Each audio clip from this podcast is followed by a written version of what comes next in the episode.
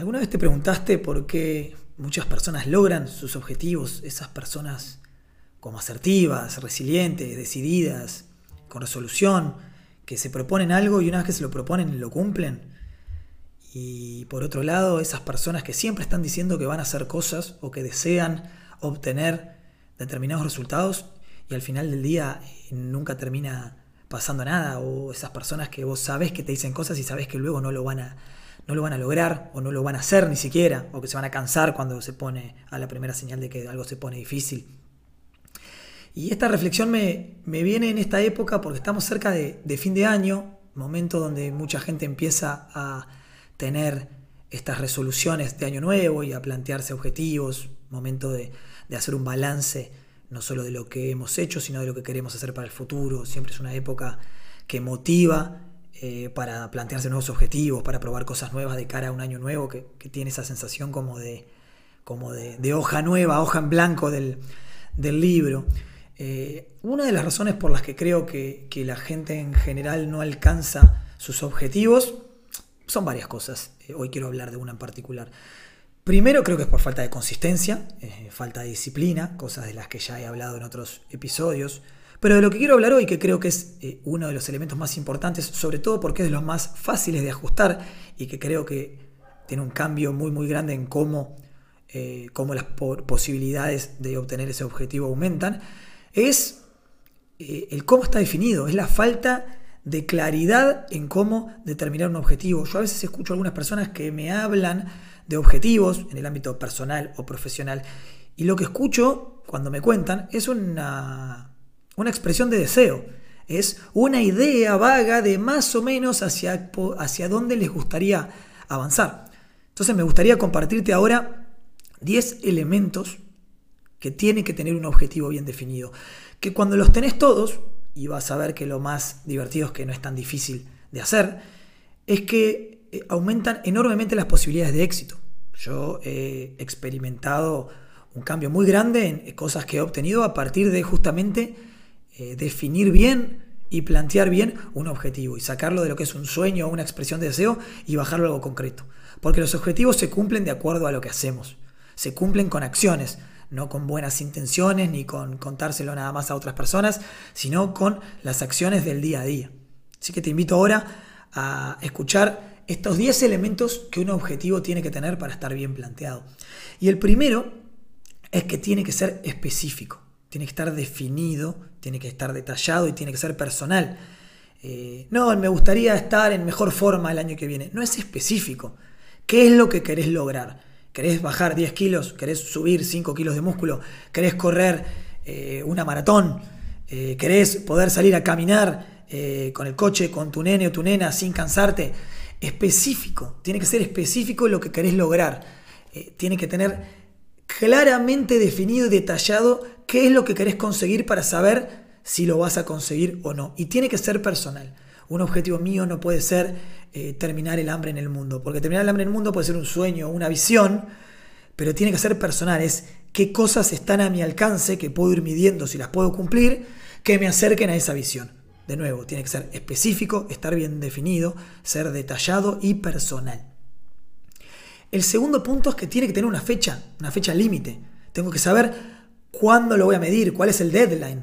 Entonces, si yo digo que quiero eh, aumentar 5 kilos de masa muscular para el 30 de junio del 2024. No sé, estoy diciendo, inventando una fecha.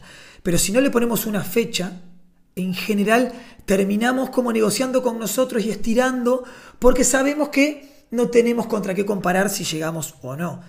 ¿No te pasa en tu trabajo que cuando tenés una fecha límite en general tendés a ser mucho más productivo? ¿Qué pasa cuando tenés la fecha de un examen? Y bueno, sabés para cuándo tenés que estudiar lo que tenés que estudiar.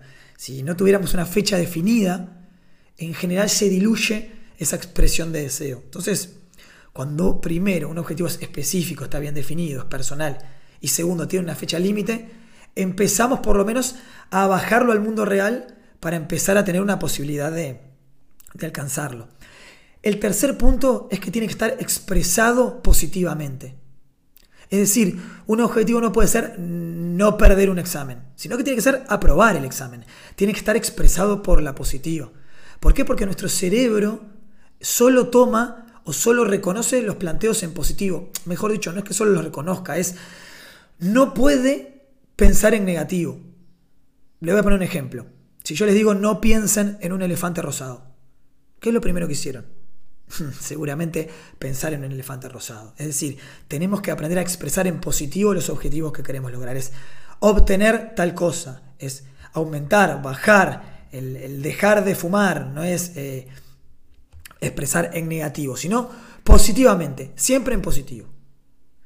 El cuarto punto tiene que ser alcanzable, tiene que ser realista, ¿sí? que no significa que no sea desafiante, pero por ejemplo, yo a esta altura de mi vida me puedo poner un objetivo súper específico con fecha límite y expresado positivamente de llegar a jugar en la NBA. Ahora, si miro mi edad, mi habilidad basquetbolística, dónde vivo, mi altura y mi condición física, y es poco realista, no es alcanzable. Entonces, un objetivo tiene que ser alcanzable, tiene que ser lo suficientemente desafiante para que me motive y lo suficientemente alcanzable para tener posibilidades. El quinto, enganchado con este, tiene que ser motivante. Un objetivo tiene que movilizarme, tengo que tener ganas de alcanzarlo, tengo que sentir que cuando lo alcance voy a estar en un lugar mejor que el que estoy hoy. El sexto es que tiene que estar escrito. Y esto parece un detalle, pero es súper importante. He hecho algún posteo alguna vez alguna reflexión sobre la importancia de escribir las metas y los objetivos. Cuando escribimos, puede ser con el celular, con las notas del celular, en un mail, pero el poder de escribir a mano un objetivo es súper poderoso. Porque lo vuelve real. Salió de mi mente y ahora está en una hoja y lo puedo leer y lo pueden leer otros. Y ahí empiezo a sentir como esa presión que me pongo a mí mismo para tener que cumplirlo. Entonces, escribir tus objetivos, y no solo decirlos, contarlos o pensarlos, aumenta enormemente las posibilidades de, lograrlo. El séptimo punto es que tiene que ser imaginable. Yo tengo que poder hacer el ejercicio interno, y esto viene un poco de la programación neurolingüística, de cómo me voy a sentir cuando lo alcance, qué cosas en mi vida van a haber cambiado. Y de nuevo, acá también hay que ser específico. Si vos decís, que te vas a sentir bien cuando logres el objetivo. ¿Qué es bien? ¿Cómo te vas a sentir físicamente? ¿Cómo va a ser tu entorno? ¿Cómo va a impactar en tus relaciones, en tu autoestima, en tus resultados, en tu carrera profesional, en tu carrera académica, eh, con tu familia? Es decir, tenés que poder imaginar y visualizar el cambio que va a generar el alcanzar ese objetivo. El octavo punto es que no esté en contraste con tus valores.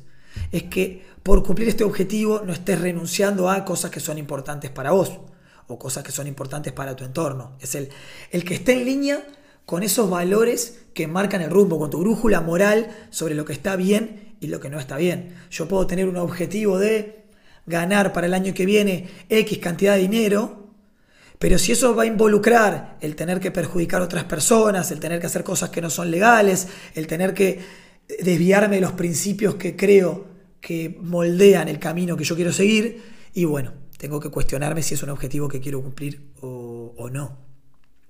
El noveno punto es que se pueda compartir con otros. Es lo que se llama en el modelo de seteo objetivos que sea ecológico. Y esto no necesariamente tiene que ver con el medio ambiente, sino que tiene que ver con tu entorno. El que pueda estar eh, no solo en contraste con tus valores, sino en contraste con tu estilo de vida, con tus relaciones, con tus vínculos. Vuelvo al mismo ejemplo. Si yo me planteo ganar X suma de dinero para el año que viene, hasta el 30 de junio, pero para eso tengo que dejar de ver a mi familia, eh, dejar de hacer deporte con mis amigos, dejar de participar de actividades que me parecen importantes, seguro no va a ser ecológico. Tal vez sea alcanzable, tal vez me motive, tal vez esté expresado positivamente. Ahora, no voy a poder compartirlo con otros. En quien me tengo que convertir o las cosas que tengo que hacer para que sucedan no va a estar en consonancia o en armonía con lo que yo quiero de mi entorno y para y quien quiero ser para mi entorno. Y el décimo punto es que se divida en objetivos intermedios. Un objetivo, sobre todo si es muy grande o muy desafiante, tiene que estar dividido en objetivos más pequeños.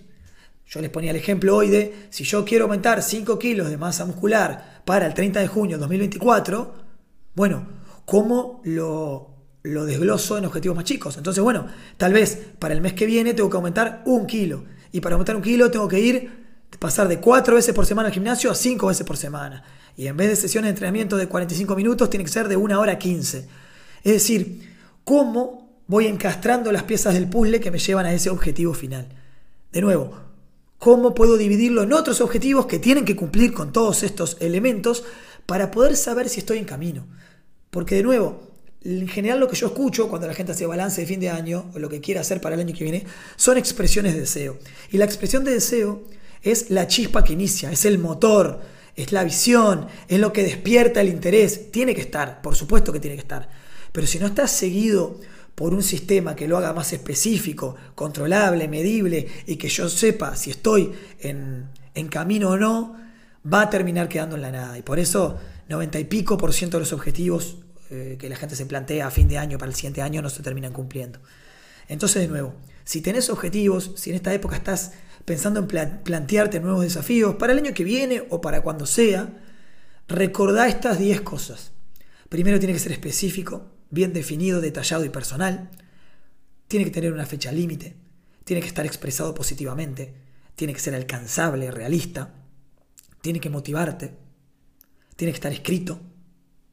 Tiene que ser imaginable ese, ese cumplimiento que sucede, cómo es tu mundo una vez que lo obtenés. Que no esté en contraste con tus propios valores, con tu brújula moral. Que se pueda compartir con otros, es decir, que sea ecológico con tu entorno.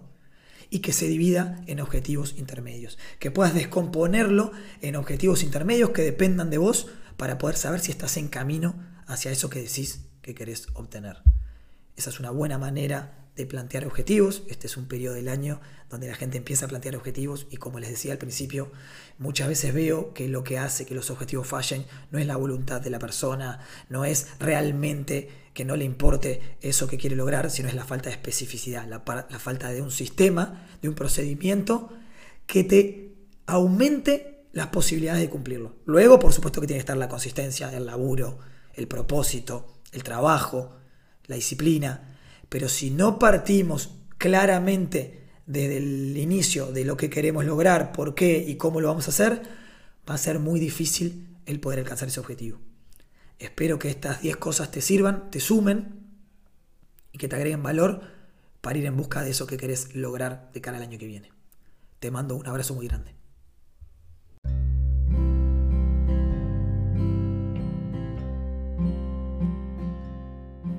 Gracias por escuchar este nuevo episodio del podcast. Espero que hayas podido rescatar algo que te agregue valor. Te pido que si te gustó, le des 5 estrellas al podcast para que pueda llegar más personas en la plataforma. Y recordá siempre que cuando cambias la manera de ver las cosas, las cosas que ves cambian. Te mando un abrazo grande y hasta la próxima.